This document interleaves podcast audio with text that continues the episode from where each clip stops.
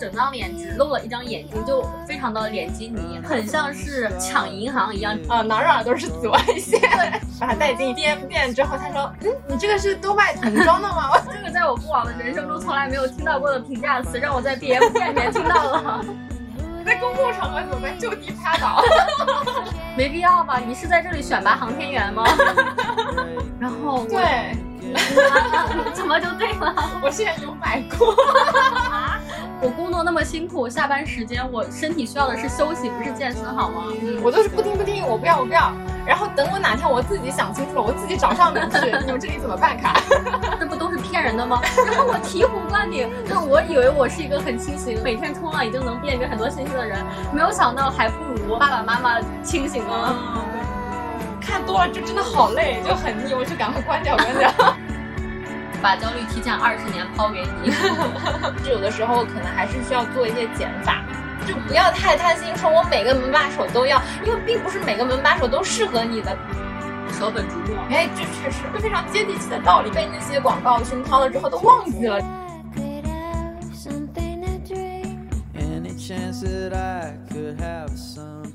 一个现象，两种观点，但不影响一起笑出鹅叫。我是二十多岁，自以为乐观主义，但也不知不觉陷入四十岁焦虑的阿华。我是二十多岁，但同龄朋友被四十岁才该有的那些焦虑所裹挟的洛仔。就一直以来嘛，我还是觉得自己是一个比较偏乐观主义的人，往往能够自动的去隔离一些负面的消息或者说是焦虑的信息。但是最近随着自己年龄的增加，逐渐感觉身边的焦虑好像越来越多了，已经到了冲破了我的这个乐观隔离层要涌入侵袭我的这个程度了。然后我就产生了啊，我是不是也应该提前准备起来的这种感觉？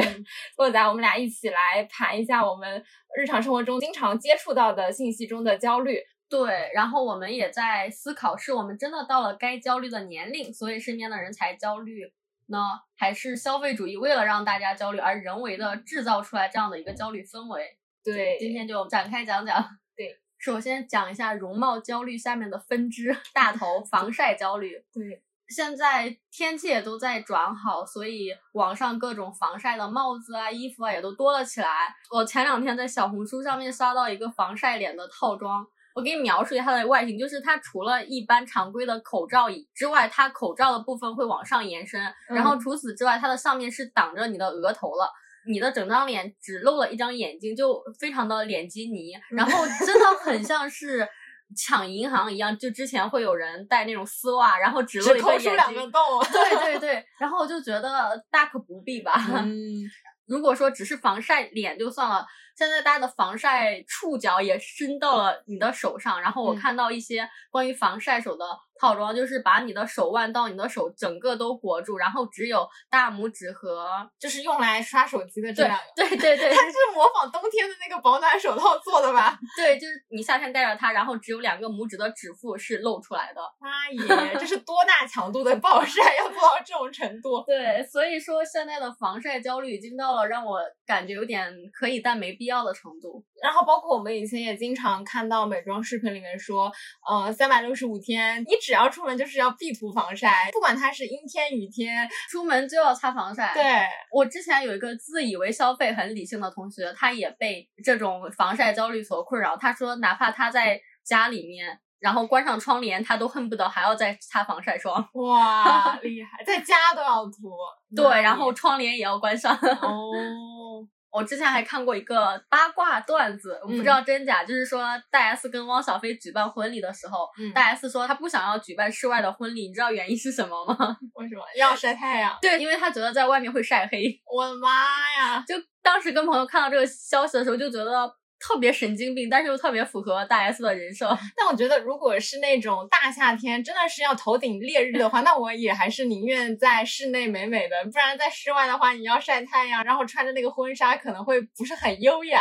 哎，可是婚礼，然后你以怕晒黑为理由去拒绝户外，不会有点太过分了吗？太夸张了吗？那那他们结婚那天真的是要很热吗？真的是烈日当头吗？哦，但是后来又有其他的新闻说。呃，结婚那天是阴天，然后好像也有发出来一些照片。我觉得那个风吹的新娘的婚纱都有点狼狈了。哦但是大 S 好像很满意，就觉得今天阴天紫外线不厉害。从此以后喜欢阴天雨天又多了一个理由，不用受到紫外线的侵扰。但好像刚刚也说阴天雨天也会有紫外线哦，所以他选了室内。对我的妈耶！啊，就是之前我们不是有说三百六十五天天天要防晒吗？你嗯觉得你有受到这种观念的影响吗？哎就你平时会吗？会去做吗？这个事情？我我有，我也有，就是自从每个博主都这样说之后，我就觉得很有道理，而且特别他们说什么你涂防晒其实不是在防晒黑，是在嗯防晒老。对 我感觉对，身边很多女生都会很害怕晒老这一点，然后然后家里就开始囤防晒，只要到大促嗯就开始买防晒。对我好像也被他们这种消息所裹挟，因为我以前也不太擦防晒，因为我觉得晒黑了反正也能白回来。哇，羡慕。但是后来我就是看到那个说法说防晒不是为了防晒黑，而是为了抗衰老，我就啊，对哦，然后我就现在真的我每天都在好认真的擦防晒。对吧？对吧？说明这个点，就不管它真假吧，它的营销效果还是很好的，就是深入人心了。但是现在其实想想，这种说法也是从有防晒这种东西嗯出来之后才说出来的吧？就以前好像没有防晒的时候，也没有说什么呃哪儿哪儿都是紫外线。所以说我以为我是不被消费主义绑架的人，但是嗯当他打出这个口号的时候，我也被拿捏了。多多少少 还是会直击我们这些女性消费者的 内心。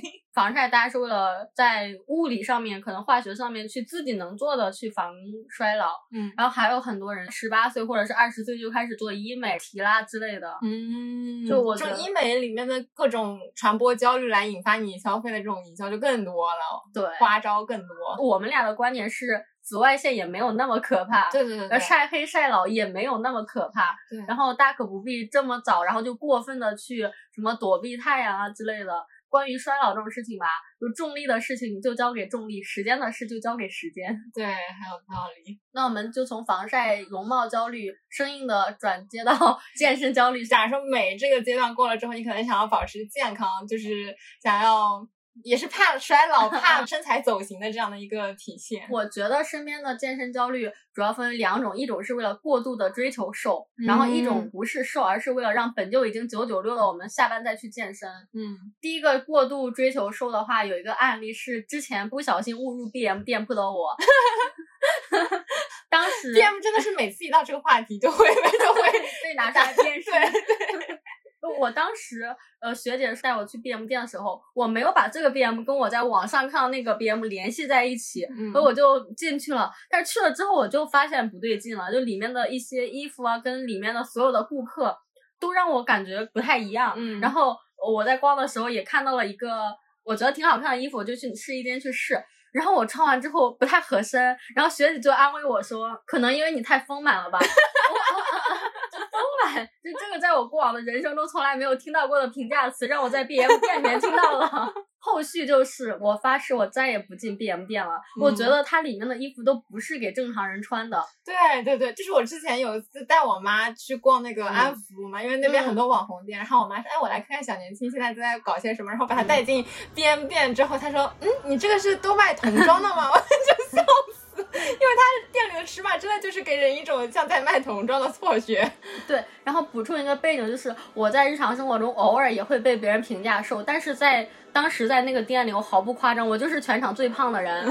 他们的导购我都怀疑会不会有隐形的招聘规则，就是要八十五斤以下才可以。确实，还有一种健身焦虑是让我们疯狂的、过度的去健身，嗯会有很多人说什么“哎，你不健身就是不自律”，哦，对很多这样的说法。但是我工作那么辛苦，下班时间我身体需要的是休息，不是健身，好吗？现在很多健身房打出来的口号，或者是你在网上看到的，都会说你的工身体可能不太好，然后你就就要去健身锻炼身体。但其实有有看过一些相关的知识说过，我们如果熬夜之后，人的血管是很脆弱的。健身则会让你的肌肉充血，然后你的血管会扩张，就会增大你心脏的压力。哦，通俗的类比就是一个气球，它已经皱巴巴了，就像是下班之后的我们。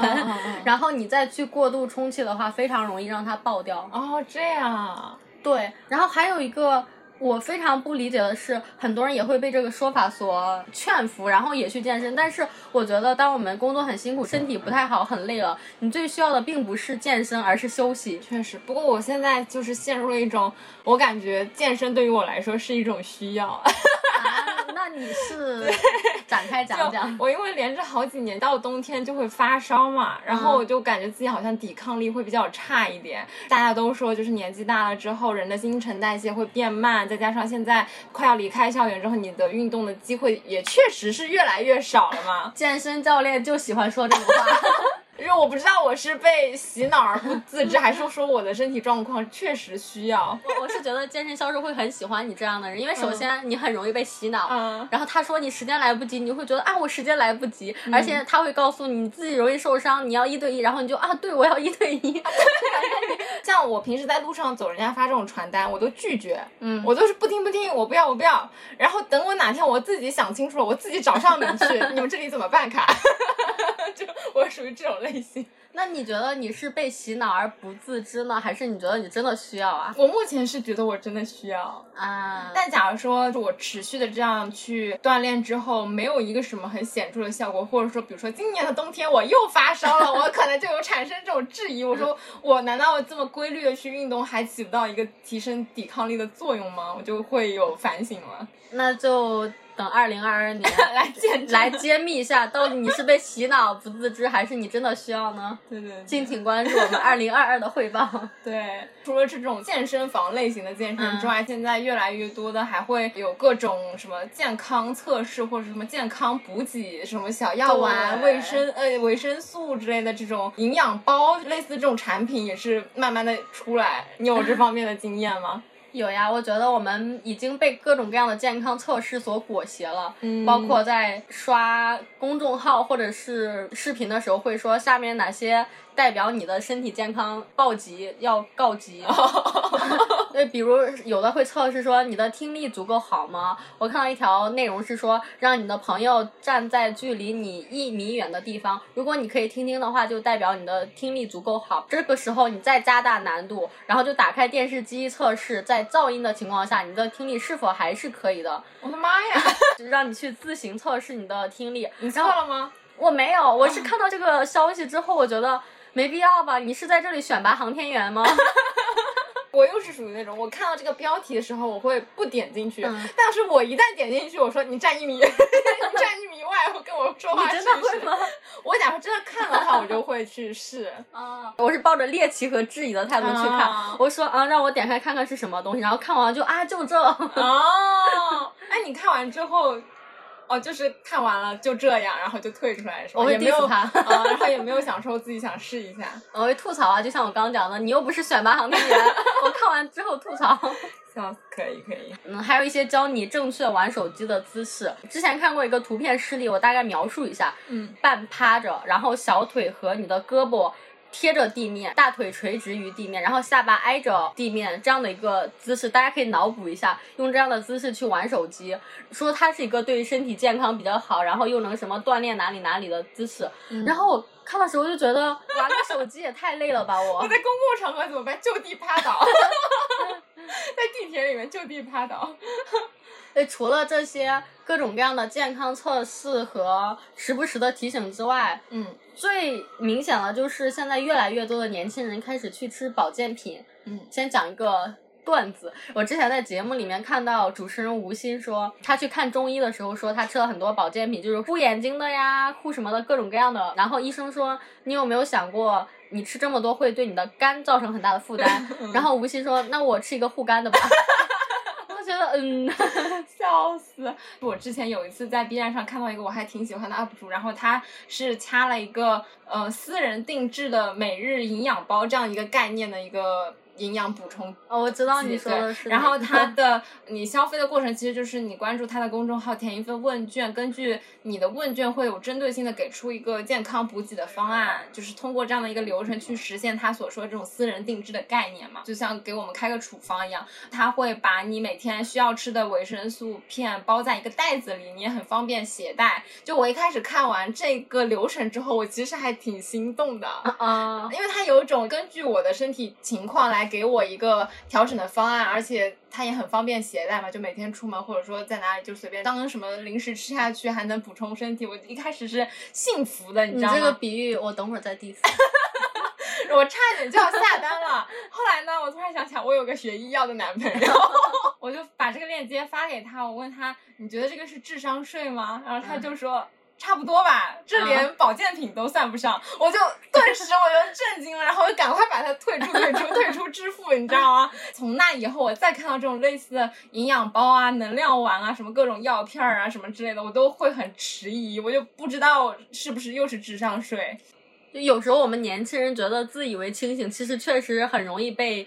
商家给洗脑，对他，我感觉这些商家很懂我们，能诱惑我们的点在哪里？就比如说什么很轻便，然后它的包装、它的设计也非常的精致，你看都市丽人有个那个风格，然后又是私人定制，其实他很懂年轻人会被什么说动。哦，我之前给我妈买了一个是类似于调节什么身体的，然后我爸说。这不是保健品吗？这不都是骗人的吗？然后我醍醐灌顶，就是我以为我是一个很清醒，然后每天冲浪已经能辨别很多信息的人，没有想到还不如爸爸妈妈清醒呢。嗯，对的对的。我现在就是对于这种产品怎么说呢，也不是说完全抵制吧，但是有点瑟瑟发抖，就是搞不清楚。你刚说你差点买这家营养包吗？最近经常在小某书上面看到一些。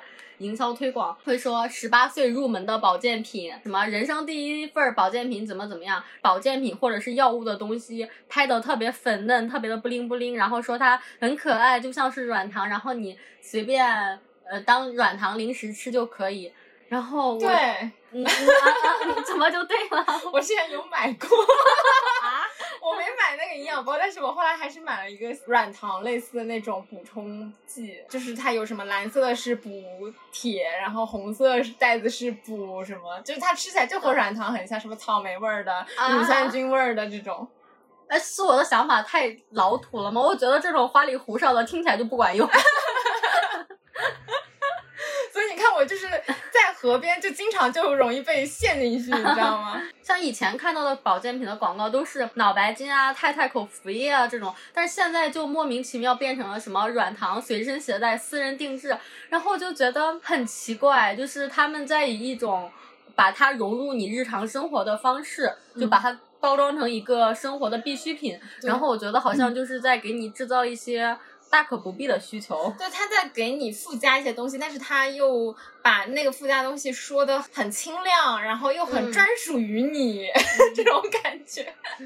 包括现在很多保健品会选择迪丽热巴呀、蔡徐坤啊这种流量明星去做宣传，就会让我更加觉得你把它当成了一个快消品，而不是医药品来在做。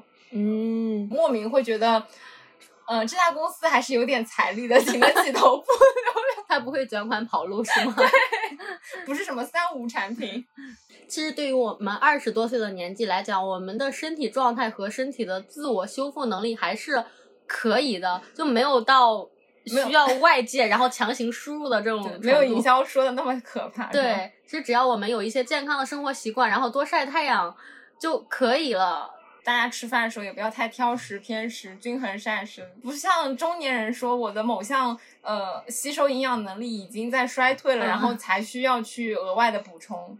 我又想到一个反例，是说年轻人摄入水果都是靠吃火锅时候的自助。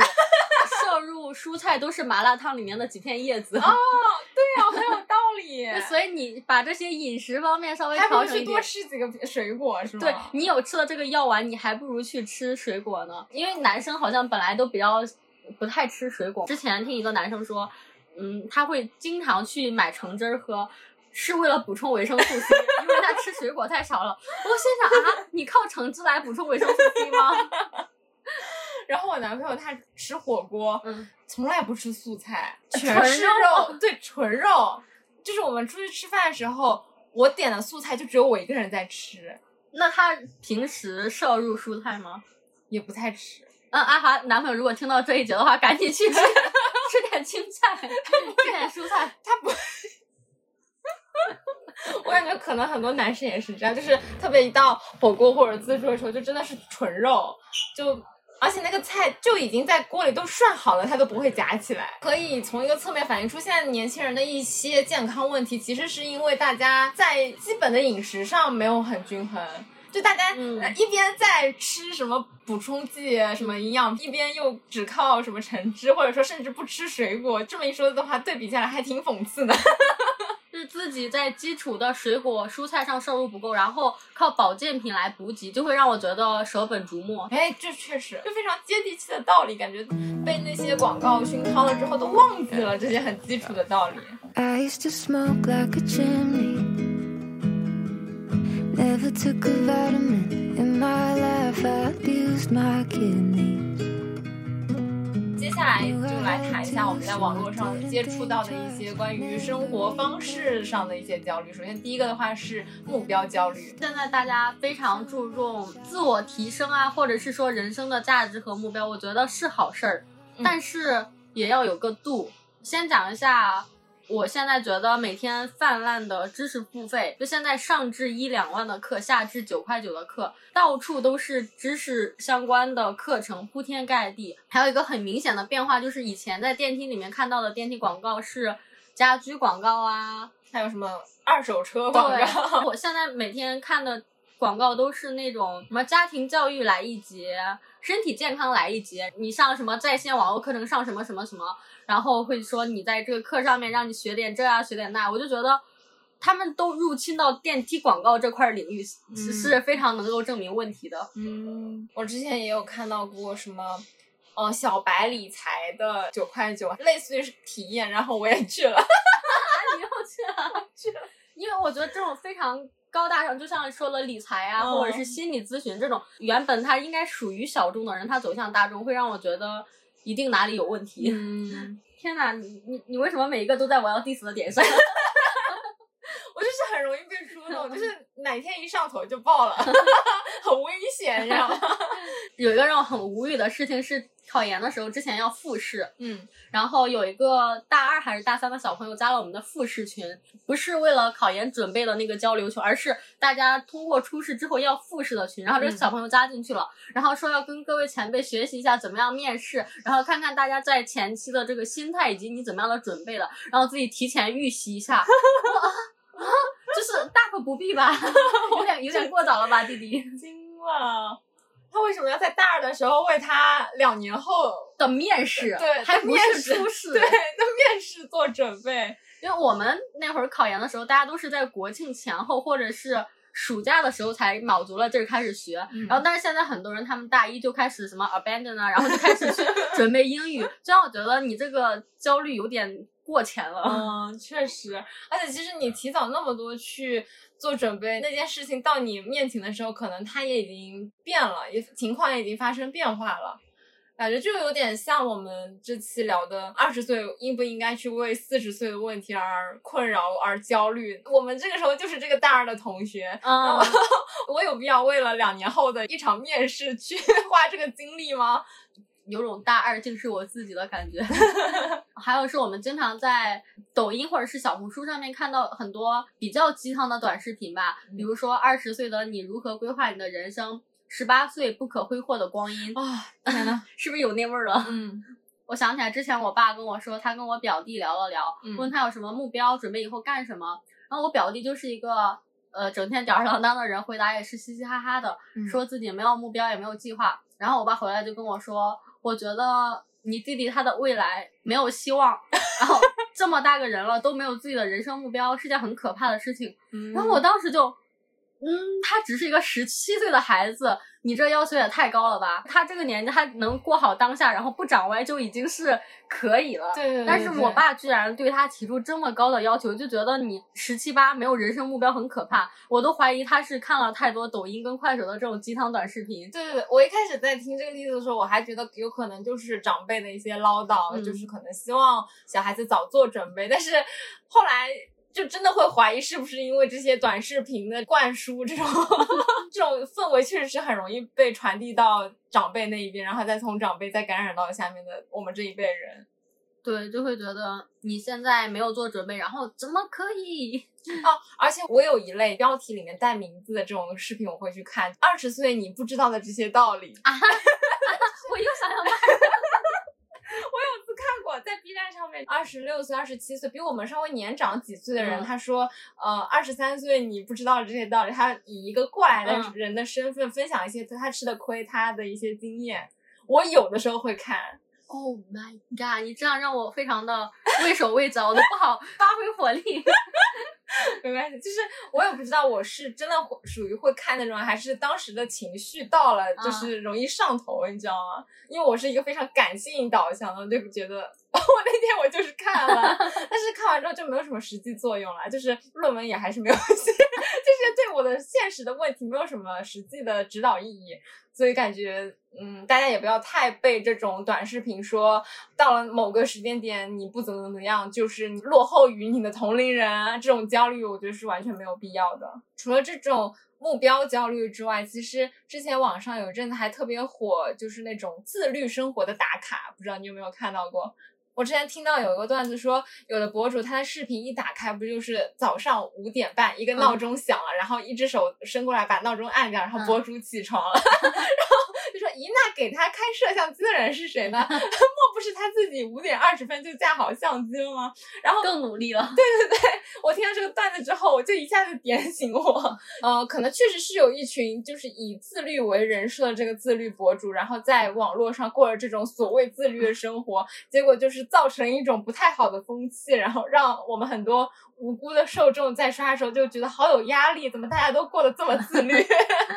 哦，我看这种视频的时候，我的心态是这样的，就经常会看到一些成长类的博主，他不管是学习还是工作了，他会很注重自我提升，嗯也是每天早上很早就起来，整个桌面非常的整齐，风景又非常的好，穿的衣服也很精致，然后妆容也是非常的齐全。嗯我就会有种上高中的时候老师的那种心态说，你把太多心思花在这里。那你分给学习上面的是不是很少了？然后我就会对这种视频持质疑的态度。嗯我觉得你可能是在假装自律，但是出现这种念头之后，我会又会产生一丝愧疚，会觉得我这样想是不是不太好，然后就赶紧把这个念头给推走。就还是相信可能世界上善良的人还是更多一点，对他们可能确实是可以保持嗯。又精致又自律吧。天呐，太难了！看到这种博主，我会觉得最开始打这种五点半起床的自律博主，可能他们生活真的是这种状态。但是嗯越到后来，这种风气形成了之后，我感觉可能就是呃，越来越多的博主觉得这样的人设能够吸到粉，然后就选择这样的一个自律的人设。但我觉得风险还挺大的，就是这种自律 就很容易翻车。就我们之前提的素质啊，就是很容易翻车，那这个其实跟精致生活的焦虑也还挺异曲同工。对对对对对。特别无聊的时候，打开小红书，打开不到十分钟，可能也就五分钟，我就会累。就是我刷小红书五分钟要休息两小时，因为它的信息质量实在是太高了，让我消化起来会有点累。就是因为我很少会非常高密度的，然后接受到全部都是这么高质量的信息，自己在刷小红书，不能看太多，看太多容易很腻对吧？啊、就是有种齁了已经。每张图片上都堆积了很丰富的元素，嗯，很鲜艳的色彩，然后只能专注的看那么一两篇，你看多了就真的好累，就很腻，我就赶快关掉关掉。跟我现在很像，因为我们刷微博或者是其他信息流的话，可能你刷了十条，会有两三条在你的点上，你就觉得是一个刚刚好能接受的尺度。但是小红书，因为上面的人真的都太好看了，可能我连刷十条，然后八条都完全是我的精准推送，嗯八条里面就每一条质量又很高，我会觉得这也太累了吧，让我看起来。对对对。看完这些精致的朋友圈之后，你的情绪是不是就没有办法再稳定了？就开始深夜 emo 了起来然后这个时候随之而来的就是一波正念课、冥想课，各种帮你能够远离城市的纷扰。哎，闭环了好好？妙啊！他先给你丢一堆纷扰，然后说我们带你远离城市的纷扰。嗯，面对这这种类型的广告和营销，我就会觉得现在人的压力确实大，但是。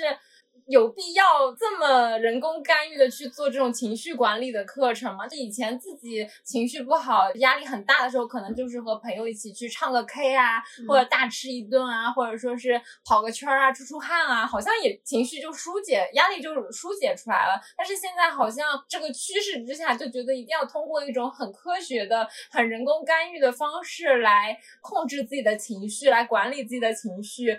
好像才能把自己的情绪控制下来。我对于这种类型的课程还挺半信半疑的。哦，感觉我以后可能会去体验一下，但是并不是出于说我相信它真的能帮我改善情绪，而是抱着一种好奇心或者说是纯体验的心态。如果我以后真的情绪压力比较大的话，我可能还是更偏向去选择心理咨询，跟心理咨询师去聊一些哦我的具体的情况，因为因为我觉得心理咨询它可以从一个比较权威或者说专业的一个角度，结合我的实际情况去给到一些指导建议。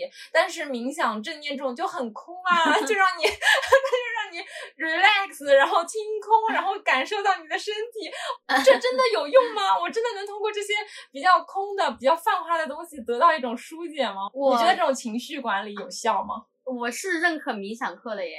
啊啊啊！这前面你说缓解焦虑对你来讲更好的是跟朋友一起去唱歌，一起出去吃饭，嗯但是它跟冥想课的对比来讲，我觉得很像是狂欢是一群人的孤单，孤单是一个人的狂欢的感觉。因为有的人压力真的很大的话，如果只是跟朋友一起去吃吃饭、唱唱歌，其实会觉得是在短暂的麻痹自己，但是短暂过后，自己的情绪还是会不好。嗯但是你如果冥想的话，它会给我一种很持续的力量，在我之后再遇到同样问题的时候，我自己给自己内在一些很坚定的支持，然后让我去应对它。哦，我了解，我我感觉可能说唱 K 啊、吃饭这种是事后，就是我的压力已经累积起来了，我去嗯。善后的这样的一个手段。但是正念冥想可能是帮助你提前去给你这种，就减少你压力嗯。过大的这样的几率，是不是这一种？我听下来你的理解，对，唱歌就像是治标不治本，然后给你打了一个短期的麻醉，但是冥想课可能就是一个持续性的调节。嗯，也可能可以帮助预防以后这种压力的积累，maybe 可能是这样，对吧？对，然后再来对比冥想课跟心理咨询的话，我也是更倾向于冥想课的，因为、啊 因为心理咨询我我可能个人知识受限嘛，我就觉得他给我一种用情绪去说服情绪，用一套话术去解通另外一套话术的感觉，会让我觉得是空中楼阁。但是冥想课的话，会让我觉得是我自己在给自己内在力量，然后是让我比较以不变应万变。对，差不多有这个意思吧。嗯，我有点被你说动了，太好 我又解释通了，就是我理清楚了，可能心理咨询师你的这个矛盾已经产生了，我的这种烦恼已经形成了，然后我要怎么去解决它，可能是一个事后解决的一个过程，但是你的冥想和正念可能是可以给你提供一种事前的一种力量去抵抗这种压力。心理咨询师可能是给了你一个解决的方案，但是冥想课就给我一种提供了方法论的感觉。以后遇到各种各样的问题，我都可以让自己内心沉静下来，或者是说我去思考出来一套自洽的东西，然后让我去面对各种各样的问题。对于这种心理咨询的信任，可能是和我之前有一段实习经历有关。你你又来，你怎么这么多实习经历？就是我最早在一个 Know Yourself，我感觉说也没有关系吧，就是一个泛心理学科普的一个微信公众号，然后它的创始人，然后他们的核心团体其实也都是学心理学出身的。看到他们学历背书之后，我就会觉得他们的一些输出还是挺有价值的，挺可信的，所以我就会觉得。嗯，心理咨询在我这边是一个挺做好的这样的一个形象。那我也去关注一下，我我要嗯接收一些我以前不相信的信息。Wanna hear a good thing? I've been hearing a lot of bad things lately. Wanna hear you sing. Oh. 前面我们也是列举了很多不同类型的焦虑，就大家可以看出来，我是一个虽然比较乐观，但是还是很容易被焦虑打乱的节奏的人。然后最近因为结合自己的一些亲身经历，我就忍不住的有在反思，我的这些焦虑真的是有必要的吗？就是比如说我们刚刚有提到这个健康焦虑嘛，嗯我最近就是突然的牙疼，然后去医院看，发现是蛀牙，而且是蛀的比较严重的那种。医生就说要做根管治疗，这个治疗周期大概是要两到三周，然后每周去医院报道一次，又是牵扯到牙嘛，大家也都知道牙 牙痛就很痛，这这是这种时间精力上的消耗，然后你治疗过程当中，你可能本身的治疗就要花到一到两千，然后你做完这个基础的治疗之后，他还说你你上面要加个牙冠，就有点像牙套一样，让它的这个质量能够更稳一点，以后不容易再受伤。然后做这个牙冠的话，可能又要消耗一笔费用，那我就会觉得这就是一个费时费力又费钱的这样的一个过程。我就嗯昨天晚上我就 一直我对我就很陷入这种自己的怀疑，就一方面是觉得我以前对于自己的身体真的是太盲目自信，我都没有意识到这个点，就是没有形成这种定期检查的这种意识，被网上的这种焦虑太过牵着走了，以至于这种实际的问题没有看到。对，第二点呢，就是有一种我身体的一部分 在正在离我而去的悲痛。呃也没有吧，不至于吧我？感觉十几岁一颗牙就已经离我而去了，就有点悲伤。结合我自己的这个亲身经历，我再反过来看我们刚刚提到的这些网络上琳琅满目的焦虑，我其实就还觉得。挺讽刺的吧？大家 如果真的打算给自己的健康做投资的话，那我还不如先从一个呃养成定期的身体检查、定期的体检、定期的口腔清洁，就比如说这种很实际的行动先做起。就与其硬要给自己加一点什么营养包啊、什么维生素片，我还不如先了解清楚我自己的身体怎么样，然后把它保护好。对，到底需要的是什么？对对对，其实现在很多人都会觉得，是不是给自己的身体做补充、做加法才是好的？其实这点也是大家需要再去考量一下。以护肤来说吧，就是我们女生再熟悉不过的什么，呃，商家会跟你说这个是补水，那个是美白，那个又抗老，然后你就会觉得我这么多的功效我都想要。然后我真的以前有一阵子，我就是各种精华，呃，什么两个精华都往脸上上，但是我自己其实又是容易油痘肌这样的一个肤质，被这种广告所迷惑，嗯但是不知道其实你在用这些。功效型产品的时候，其实对自己的皮肤是一种负担，不但一个都没吸收进去，反而容易出现炎症。我们在做一些提前预防的时候，真的是一定要往里面加东西，往我们身体上附加一些东西，才是在做预防嘛。其实有的时候可能还是需要做一些减法。昨天有看到一个 UP 主说，现在我们面临的这种不同的问题，可以比作是不同的门，比如说一些健康的问题，或者说是自律生活的问题，那可能就是健康的门，或者说自律的门。而我们在网络上接触到的很多不同的信息，其实是提供给我们每个人不同的门把手。其实我们是只需要从这些门把手当中挑选一个最适合我们自己的那一个门把手就够了，就不要太贪心，说我每个门把手都要，因为并不是每个门把手都适合你的，并不是每个人都需要把每个把手都配齐才能打开这扇门的，所以就会觉得大家还是。对对对，大家还是应该更关注自己的身体，我的身体到底是一个什么样的状况。阿华现在的门就是牙疼和健身，对，不知道大家的门是什对么，？那希望大家也可以在呃结合我的这些经历，可以重新考量一下自己的这些焦虑或者说问题是否是你真实存在的，不要被一些广告觉得啊我好像有这个病，我好像有那个毛病，其实并没有啦。总结一下，二十岁的我们有很多很多焦虑，可能来自于身体健康、你的容貌衰老、你的人生目标，以及房车这种焦虑的天花板。嗯，但我跟阿华认为，很多都没有必要来的这么早。对，其实追究原因的话，可能就是很多商家或者是呃影视作品、图文作品在给你制造焦虑，他们各种渲染年龄焦虑、夸大经济困境，给你制造这些不太必要的烦恼，然后去美化消费主义，从各个方面扭曲和放大你生活的不快，然后把焦虑提前给到，把焦虑提前二十年抛给你。其实从当下来看，这些焦虑至少得四十岁才会慢慢来到吧。对，但是在我们这个年纪，应该感受当下，感受现在健康的身体，努力去运动，而不是颤颤巍巍的吃保健品。对对对。我们应该出去玩，感受阳光，而不是擦满防晒裹住全身，担心紫外线让你衰老。这点我可能还是没有办法放弃，我可能会擦满防晒，然后出去感受 阳光。那你会再裹住全身吗？裹住全身不需要。嗯，我们应该去发现自己真实生活的美好，不要为了拍照而拍照，被记录精致所绑架。对，然后应该立一个小的、切实的目标，一点点的进步，而不是被远大的目标压得喘不过气，忽略了明天的路。大家也可以看出来，我们并不是说我们不需要焦虑，其实我们也没有摆脱焦虑，只是希望通过这样的一期分享，能够让大家更加清晰的去面对一些我们生活中的问题。呃，眼前需要解决的，那我们就正面面对，正面克服一些呃并不是那么棘手的事情，就跟他放屁，以后再谈，问题来了再说。对，那这期节目到这里就结束啦。我们下期再见，拜拜。